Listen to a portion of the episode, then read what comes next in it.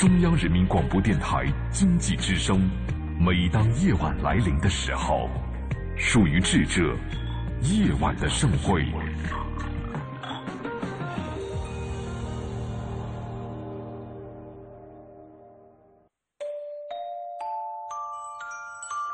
梵高的星空没有告诉我们，那个充满期待但却终生孤独的画家心中承受了多少痛苦和矛盾。他只是静静的流转，安静的有些绝望。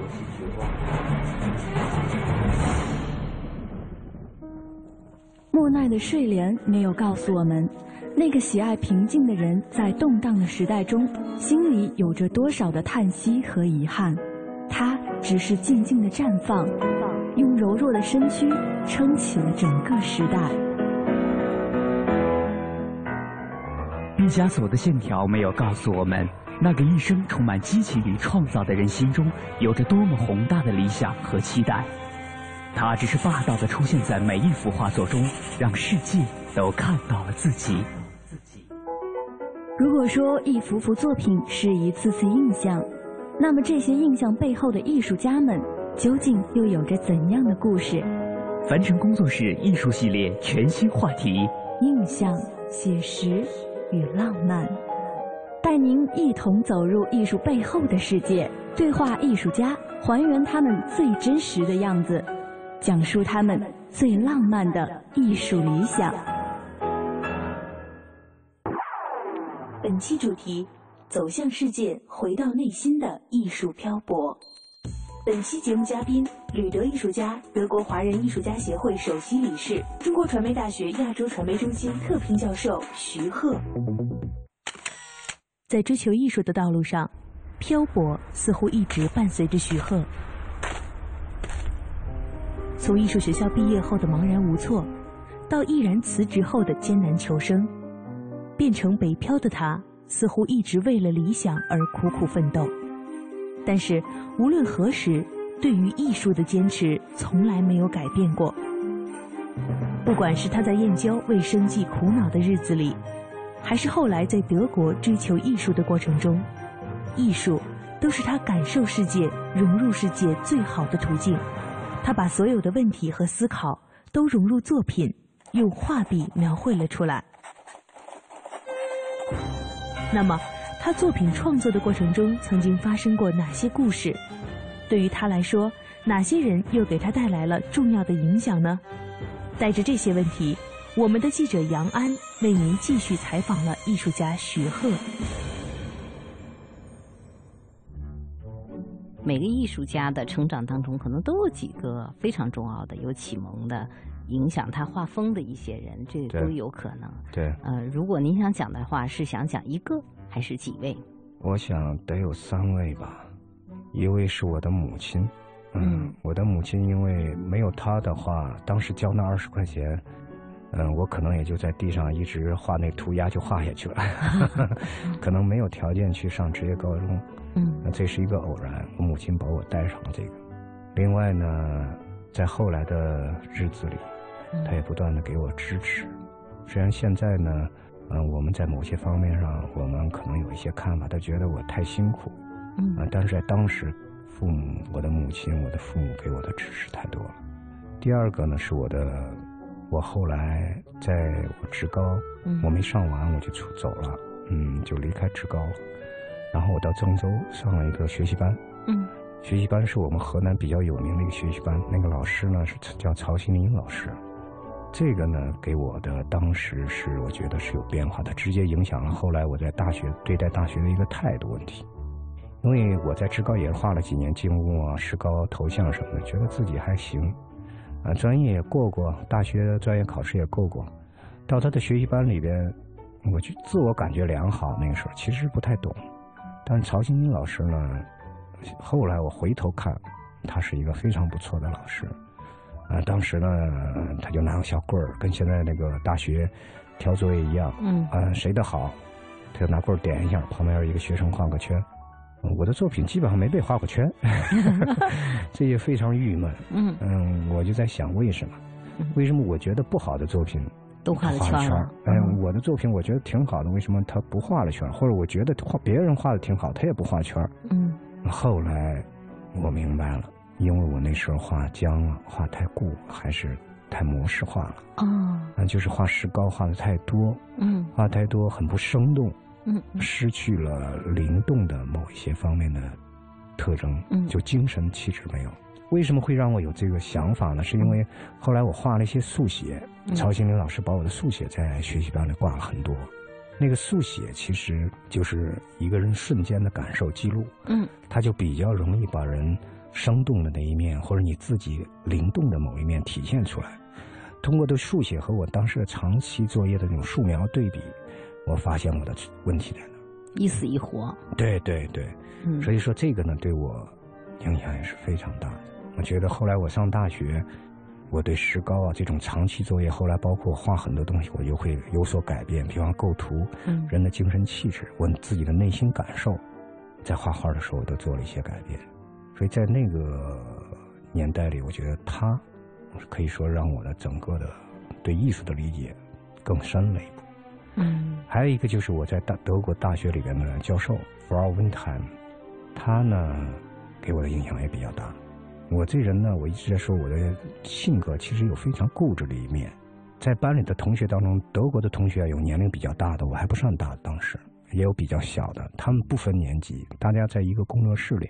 每年学校有一次的校际展，校际展呢，我呢就准备了一件作品，也是画画的。然后呢，这个温海姆呢就到验收作品，他来挑谁参加不参加，谁参加什么样的作品。我当时。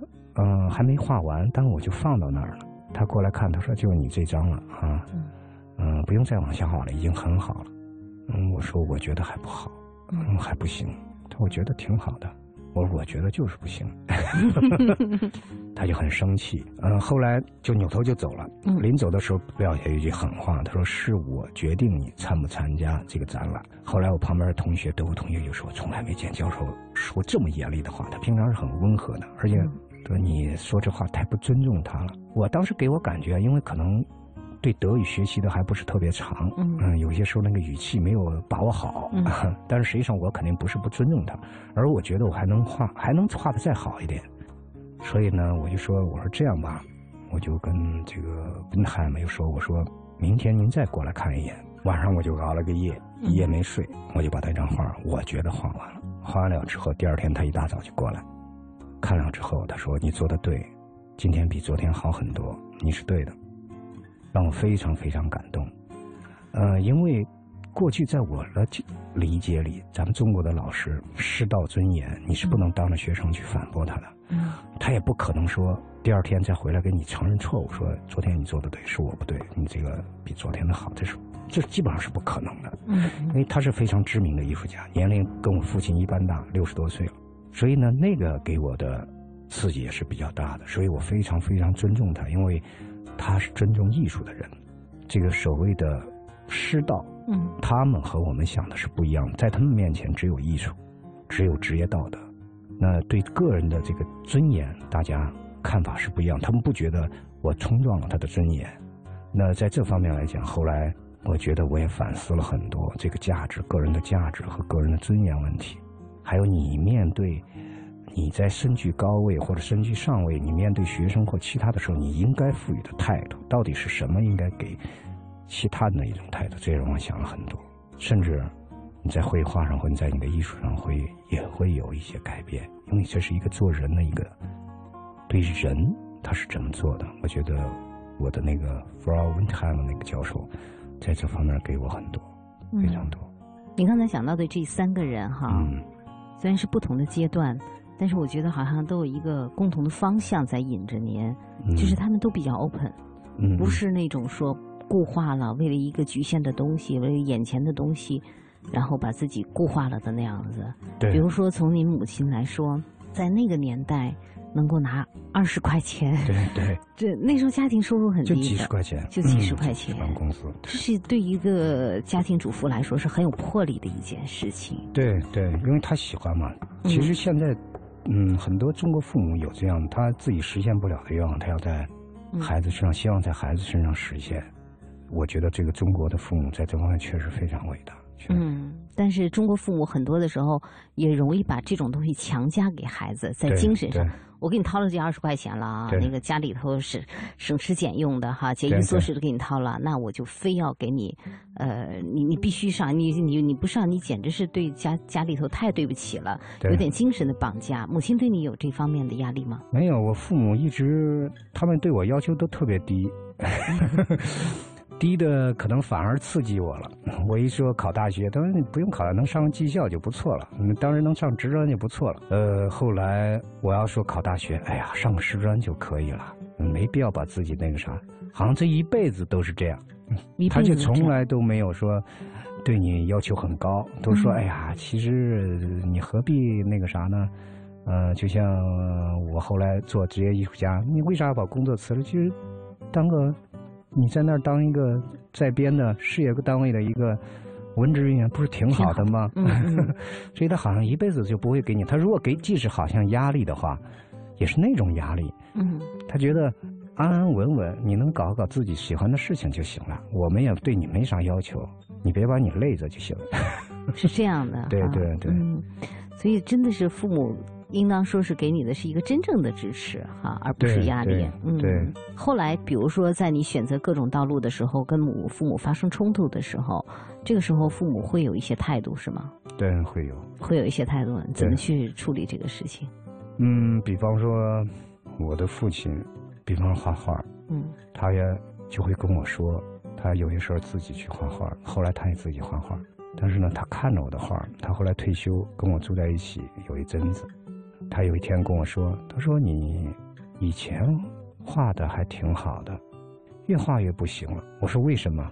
他以前画的挺像的，越画越不像了。然后我说：“这样吧，嗯，我看你也喜欢，你也可以画一画，退休了没啥事儿。”我说：“画像很容易，嗯，我相信在我的指导下，您一年就能画像的。”嗯，他不相信，他真就画画去了，画了一年。他自己在那画，当然我也没指导他。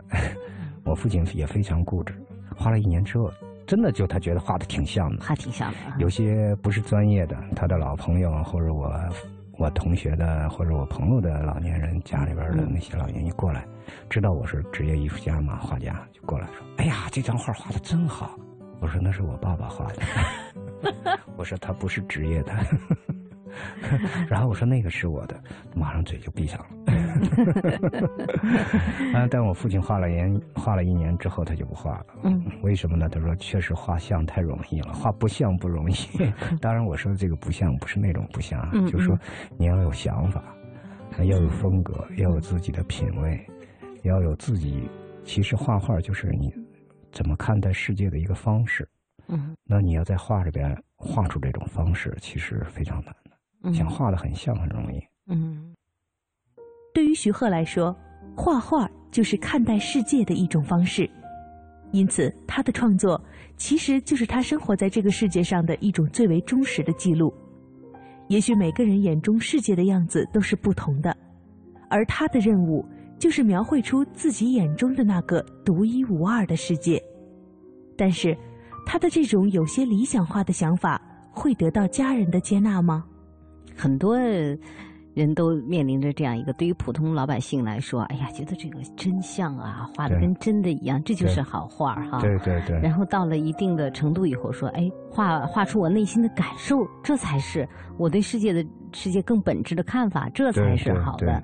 那么这可能也是有一个代沟的问题，因为父母那代年龄，包括我们小的时候接受的就是那种，哎呀，画的像 就是好的，对对对，是这样。但是通过这样的一个过程，是不是父父母会对你的理解会更多一点了？就不一定说我我认可你这个画儿，但是我更能认可你想做的事情，可能是你你你。他们不认可，他们觉得我这一生可能有很多机会，在他们看来没把握住更好的是生活啊。但是呢，比方说他觉得你为什么要回国？你在德国可以过得很好，为什么要回国？是吧？有很多很多这样的情况，他们是不理解的。不理解呢，你跟他解释解释不通。嗯，他因为他们。他们认为人的存在、生活的实际需要是最重要的。那我说，我就跟他们说，这个实际需要也分，你吃饱喝足其实要不了多少钱，嗯，是吧？呃，关键你不能过得痛苦。每有些人没钱了痛苦，有些人有钱，他也有有钱的痛苦。嗯。但是你要知道自己需要什么，这个方面我觉得可能他们不是特别理解。嗯。包括到现在也不是特别理解，因为父母经常看像我们这个职业，他其实每天都在工作，没有休息日了。嗯。他就觉得你很累，熬有点灯的工作。对对，熬有点灯的，经常熬夜。他们觉得你非常非常累。你要是有一个固定的职业工作，每天朝九晚五，是吧？就能拿银子。啊，对，就能拿 银子。关键是他会觉得啊，这样你的身体也会好，不会像现在这样，是吧？万一哪一天熬着熬着起不来了怎么办？对。其实都是，这是他没想到，其实有更需要的，每个人有更需要的需求。嗯。就说小的时候，父母给了你很多的知识，但你也要有成长。你的成长可能确实是有的时候是逃出了父母的视野之外，让他们有点有点不安的那种东西在的。是这样，是这样。为什么要回国？嗯，我我跟我的朋友说我是回来报效祖国的，他们不相信。他们会说你在德国混不下去了。对，其实其实真是这样，因为我当时觉得我就有责任的，因为嗯，一个是。回国呢，空间比较大，因为成长的环境，你是在这儿成长起来的。我说你的文化的根是在中国的。如果说我要是一直在德国待下去的话，那可能你不可能天天在德国画中国人吧？嗯，是吧？你你肯定要接受他们的文化，被同化，或者说表达这种冲突和异化感。那这个东西呢，我觉得不是我心里想要的。文化的，我需要我奠定的文化的价值的这个东西，我觉得不在那个地方。那我觉得回到中国，可能更有实现自己价值的一片天地。因为我们中国很多方面不太好，嗯，就因为不太好才会需要你。人家那边都做的挺好了，嗯，你如果在那这边做，无非也就丰富丰富他们而已。所以在这种情况下，我考虑。可能还是回国会好一些。嗯，接着我们之前讲到的，就是一颗漂泊流浪哈这种状态，但是万变不离其宗，这个根还是离不开的。对，你还要守住这个根的东西啊。对，因为你像我们现在，你没有办法重新活一次，已经长到这么大了，所以说它已经在你的血液里边，这种文化是在你的血液里面，你从小接受的就是这个，是不可能嗯完全的脱胎换骨的，这是不可能的。所以你要想办法从自己的生命里面成长出来一个东西。在每个人的成长过程中，都会有几个人起着至关重要的作用。那么，在德国求学的日子里，德国的教授们又给了徐鹤怎样的影响呢？再回到德国的那位老师哈，对你影响很大。刚才您说的那个，说你学的东西太多，是这个老师吗？对对对，就这个老师。对。但是我知道了，和我能做到还是有一个差距的。对。有一个距离的。我知道我那些东西固化住我了，是我的一个呃束缚了。对。可是我怎么挣脱啊？那你就必须得一遍一遍你在做作品的时候，一遍一遍的否定自己。当你发现你作品里边出现了过多的原有的经验的时候，那些经验。更多的是一种重复的时候，或者说它不准确，那种只是一种习惯性的视觉经验，它没有真正的表达你个人的独特的视觉经验、视觉角度的时候，你就得很痛苦的把它抹掉，重新来。那这个是就是重等于重新要把自己慢慢慢慢慢慢像蜕皮似的把它给打破了。对对对，破碎而生。对，这必须的。嗯，破碎挺容易的，打破其实不难。打破之后怎么办？打的散了，然后你怎么再建立新的自己呢？我觉得你在打破的过程当中，其实已经在在试图重建了。嗯，因为你每天都要思索，你为什么要打破它？肯定是有原因的。你肯定心里有一个想法，它是不对的，它不对到哪儿了？肯定不对的，对应的就会相当于你模模糊糊会认为有一个对的东西在里边。你在画的时候，或者在做作品的时候，它有一个条路模模糊糊在指引你，你会有一个感觉的。这个我觉得完全是慢慢慢慢积淀出来的经验。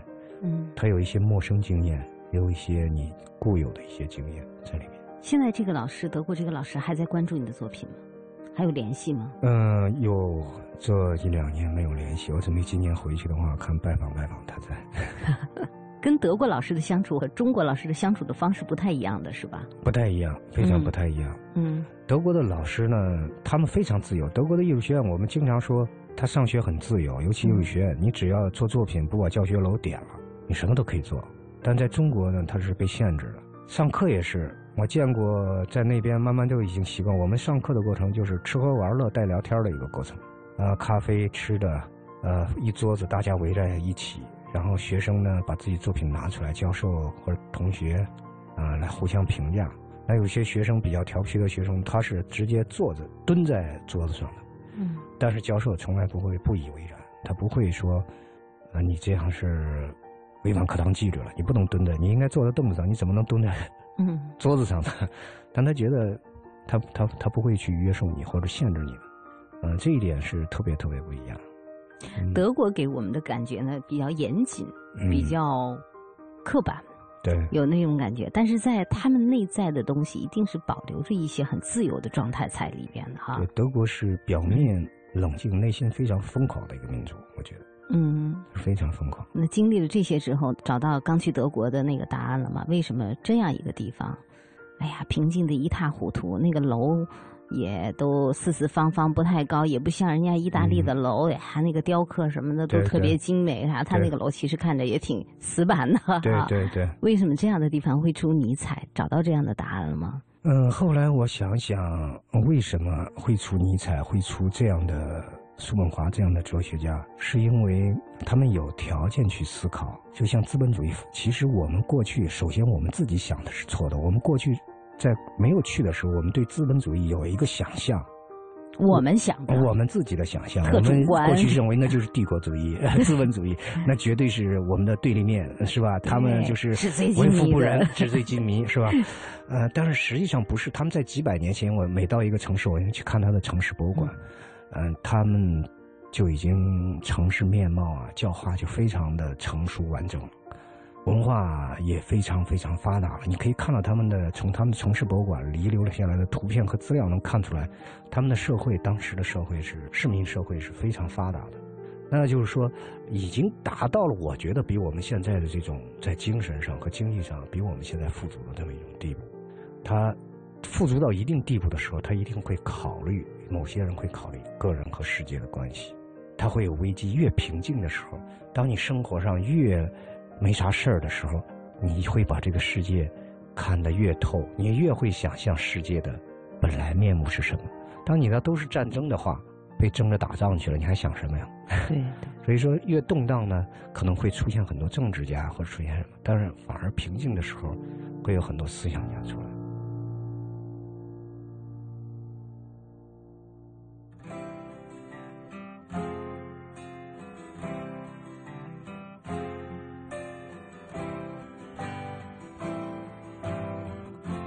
在收听的是凡尘工作室全新系列《印象、写实与浪漫》，精彩稍后继续。那是我日夜思念、深深爱着的人啊，到底我该如何表达？他会接受我吗？也许有会跟他说出那句话。注定我要浪迹天涯，怎么能有牵挂？梦想总是遥不可及，是不是应该放弃？花开花落又是一季，春天啊，你在哪里？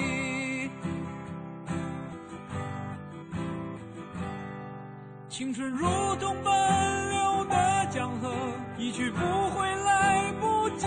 道别，只剩下麻木的我，没有了当年的热血。看那满天飘零的花朵，在最美丽的时刻凋谢，有谁会记得这世界他来过？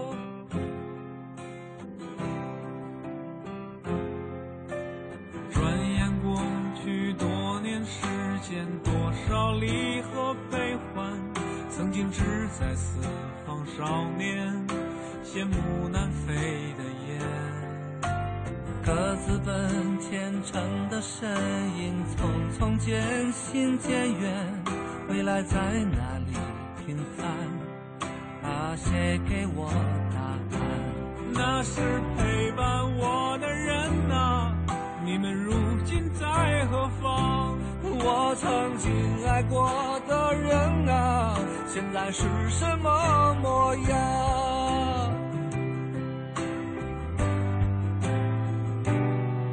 当初的愿望实现了吗？事到如今只好祭奠吗？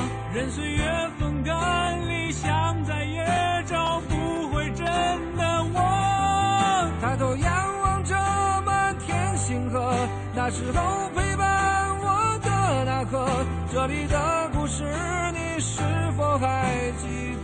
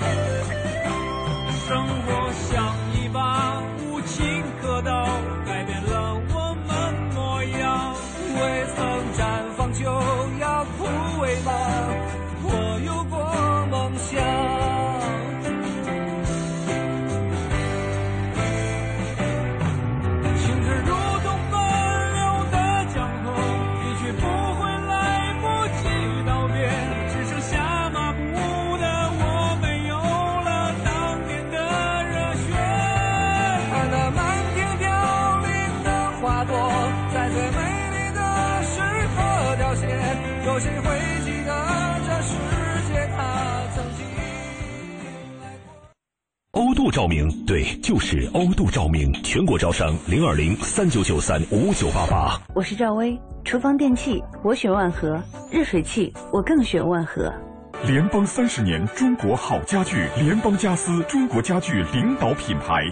您也许在北京已经小有成就，但想让投资收入合理化；您也许在上海已经成家立业，但想让家人过得更好；您也许在广州已经打拼多年，但想让生活更加悠闲一点。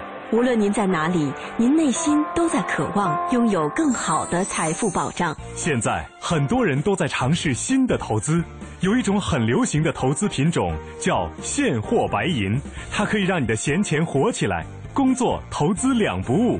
感兴趣，请发送短信八零八到幺二幺幺四了解一下。现货白银只看一根 K 线图，二十二小时随时交易，操作起来很轻松。请发送短信八零八到幺二幺幺四，免费开户做白银。发送八零八到幺二幺幺四做白银，帮您梦想成真。投资风险需谨慎。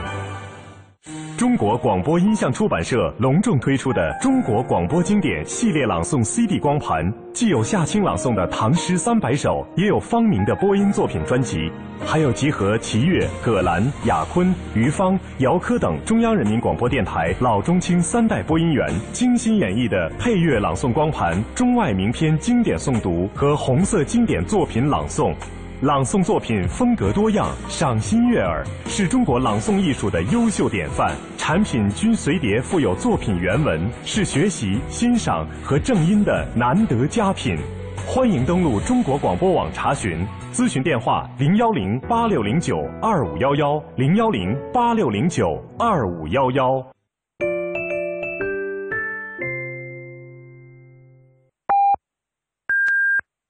北京时间二十二点三十分。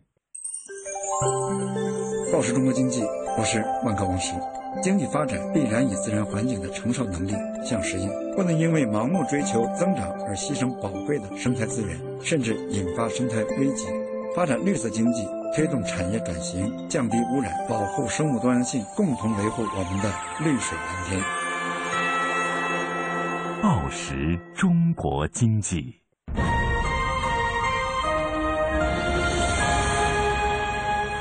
济之声，进一步的声音。经济之声，这里是中央人民广播电台经济之声。每当夜晚来临的时候，天晴满树花开，雨天一湖涟漪，阳光照耀城市，微风穿越指尖。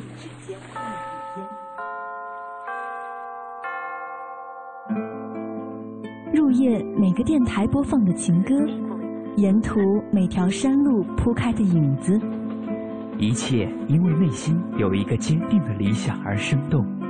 在内心的世界，艺术家们是不羁的行者。那个梦想，因为自由，所以浪漫；因为真实，所以感动。他们任由自己的想法穿越阻隔，肆意绽放。凡尘工作室《易筋经》系列全新节目《意象、写实与浪漫》正在继续。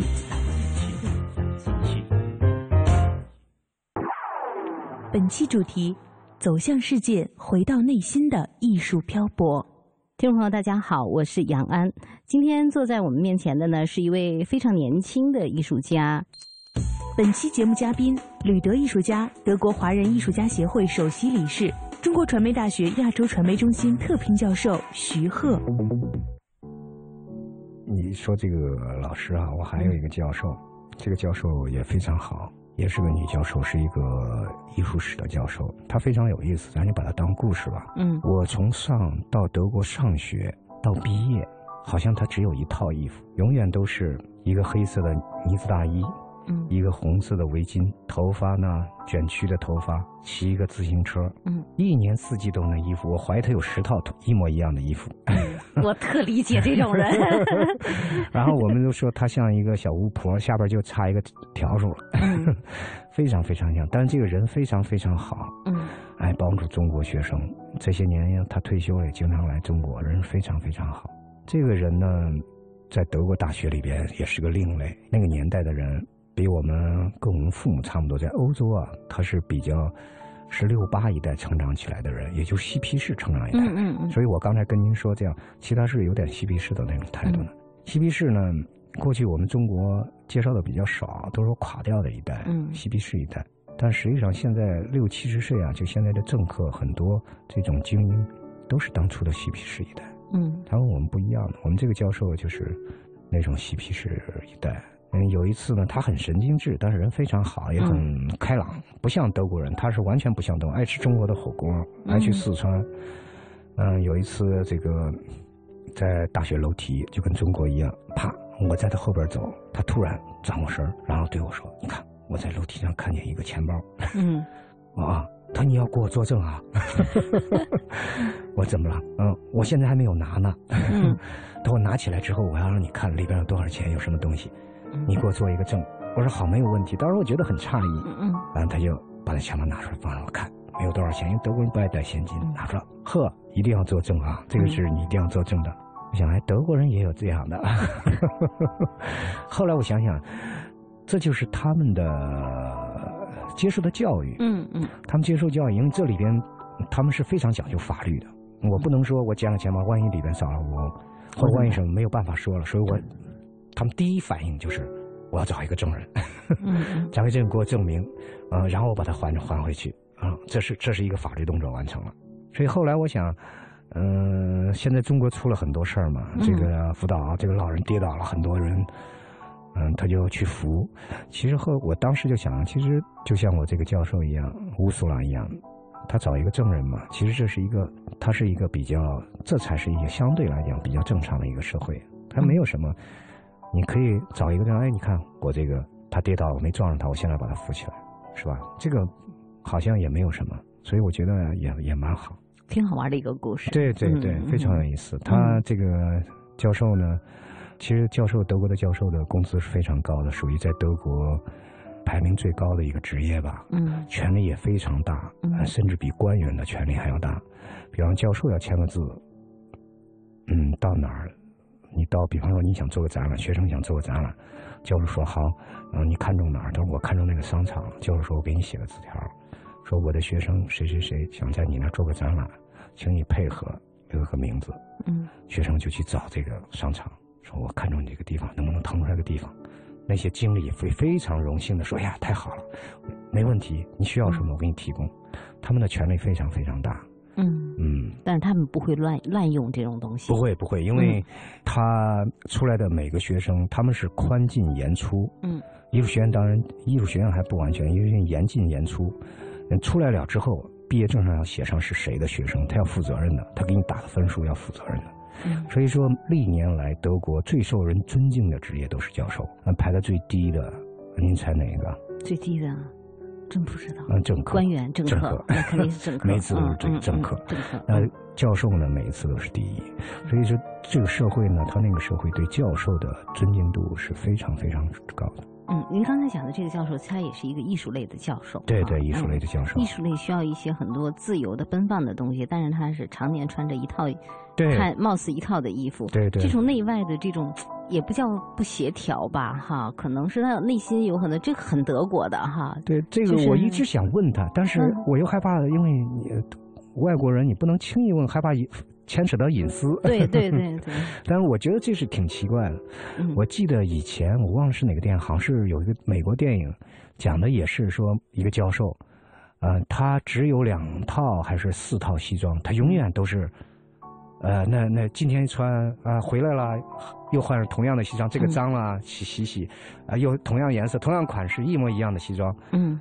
我那个教授一模一样的，所以我觉得特别有意思。德国人其实他们看起来穿的还是很不是那么随意，不是那么很那啥的。但是总的来说，不是一个以貌取人的一个民族。不是不是，德国人他他在正规场所的话，他会比较讲究，但平常的话，他不太注重讲，不太着重这种穿着呀。嗯，你是不是有汽车？因为这个东西对他们来讲不是特别重要的东西，也不能体现你的财富的东西。嗯。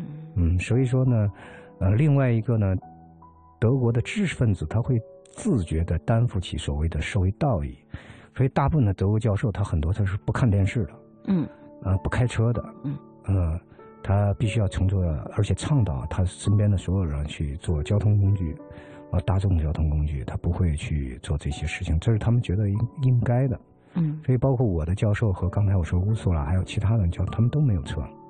嗯，他们宁可坐公共交通，他不是买不起，他的工资非常高的。嗯嗯嗯，我觉得这是一个知识分子一个良知一个最基本的一个体现。他觉得他要为这个东西，他要做出一个典范，他是一个教育的典范，他必须要做到。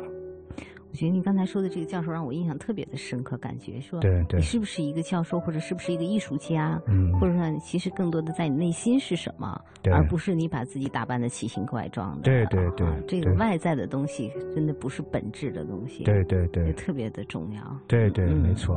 哪个艺术家？对，就比如说不一定是您您经历过的这些人，比如谁的作品，或者说啊那些大师们，您比较喜欢谁？哎呀，这个太多了啊！高山仰止的那种。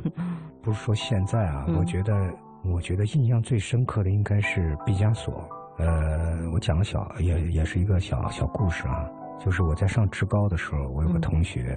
他呢就画画，他就画不好，画不写实吧，就永远画不像，画不像，对。然后就经常被嘲笑啊，包括我怀疑，现在想想我可能也嘲笑过他。我们怎么嘲笑？因为法国还有一个嗯现代主义大师叫马蒂斯，然后说：“哎呀，你怎么画的那么像马蒂斯、毕加索的呀？” 但当时我们觉得他画的不好，马蒂斯、毕加索都是不好，做反面教材我们来说的，所以那。那个同学的后来也没有走这个专业道路，但是到后来到德国之后，面向这种教育的时候，我在反思这种事情，我就突然发现，我们不知不觉当中可能扼杀了一个可能挺适合搞艺术的这么一个人。他因为画不像，他后来他把他信心打击的一点都没有了。但是要在德国，可能在那个时期，可能教授会更给予他更多的。保养性的东西，而我们可能会被教教授毙掉。因为我后来的成长是逐渐一步一步一个觉悟的一个过程，而他是一开始就是那样的，他就更爱捣乱，嗯，就是很自由的，很自由。比方他把油画颜料挤呀挤呀挤呀，然后那个水粉色调成红的，嗯，然后他放在捣乱，他就放在那个你的碗盆里，然后往那一挤，哎呀，很像动的大脑，看着特恶心，嗯。把把很多女孩很很害怕，但是这种想法呢，其实我们当时是没有的，其实就接近现在的装置，是吧？嗯。但那个时候都没有，他包括他画的画，就那种颜色很随意，嗯，很自由，很奔放，完全没有色彩关系。我们讲的那时候的冷暖色呀、环境色啊都没有，他完全是靠着自己的直觉去画的。所以这个呢，我觉得我在反思这个事情，我觉得可能我们的教育是有问题的。所以在德国，他们的学生就完全没有。而且你保留的越，就是那个以前的那个最直觉的东西越多越好。嗯，这个呢，在那边没有咱们这个什么高考美术培训班，培训班是没有的。到大学，学生也可以跟老师，嗯，较真儿，咱们叫叫板吧。嗯。呃，曾经有一个，像我那个学校啊，就大一的时候，他是大家都在一起。大一的教授呢，一般来讲。都请的是中年艺术家，就德国比较知名的中青年艺术家，就是四十岁左右的这样的人来教，一般就教两三年，就换了。换了之后呢，这其中有一个女学生，她就展示自己的作品。嗯，这个教授呢就不是特别喜欢。他就说了一些批评的话，就说这画的不好，怎么怎么怎么不好，怎么怎么不好。结果这个教授刚一转身，大家同学都围着了嘛，他的桌子他就把自己的桌子上所有的东西哗啦啦啦全部甩地上去了。嗯，然后教授若无其事，就好像没看见、没听到一样就走了。后来呢，我一个同学他是中国人嘛，他他又过去问这个教授，他说他觉得也是不可思议的，这太不给面子了，是吧？这老师的尊严到哪里去了？嗯。他就跑过去，他就跟他说：“他说，您这个教授，这个学生明显很不尊敬您啊，这是很很大的一个动作，是吧？您为什么会好像没有根本没看见一样？”嗯，这个教授就说：“他说我年轻的时候也是这样的，艺术家是应该有个性的。他如果说他这样反对我，我恰恰觉得他是一个有可能能做好的艺术家，因为他有性格。我不能为了我个人的所谓的。”脸面和尊严来打击一个学生他的对自己的信念或信心，他是这样的一种答案。嗯，所以说我觉得非常有意思。嗯嗯，后来看懂毕加索了。对，哎对，这样的状态下，在这样的情况下呢，就越来越懂毕加索了。那就是到大学了。嗯，到大学为什么看懂毕加索？因为毕加索首先我被毕加索早期的作品吸引，他早期也画很写实的。对。后来画蓝色时期、粉红色时期画的都非常好。我我当时用那个铅笔啊临了他很多的造型，但是后来我发现他突然改变的时候，在立体主义时期的时候改变的时候，我突然有一种感受，就是他打破了我们认识世界的一种过去旧有的一种套路。哎，套路。我们过去认为，比方说人就应该是这样画的：两只眼睛在前面，耳朵在两边，鼻子在中间。以前没有任何一个艺术家说把两个眼睛放在一边叠在一块儿去。哎，那这样的话，就是我们会想到打开一种新的思考的方式。这不仅仅是我们艺术受益，可能其他哲学、文学，它都会带来同步的思考。就像后来的哲学解构，嗯，他把这个东西解构了，存在主义。我们的存在在哪里？他把人的存在感打破了，变成好像人不存在了，不应该存在了。这实际上所有的文化的这些，它都存在了一种给大家都提供了一种可能性。那它的意义就非非凡了。而且后来随着你记忆对艺术的这种技术和其他方面的思想的理解，你对他的东西越看越懂。再加上他在这方面的思考，我也觉得他是个非常非常伟大的艺术家。单就打破。我们常规对世界、对人的形象的认识这一点来讲，他就是非常非常伟大的。嗯，经过这些年从国内走到国外，从茫然走到坦然的经历，徐鹤在这条走向世界、回到内心的艺术漂泊之路上越走越顺。对于他来说，艺术给出的远不是一种生活方式和可能性，在更多的时候，他给出的更像是一种答案。让他了解了这个世界最美丽的样子，而这，也许就是他所追求的意义所在。感谢您收听今天的节目，欢迎您明天同一时间继续关注凡尘工作室全新艺术访谈节目《印象、写实与浪漫》。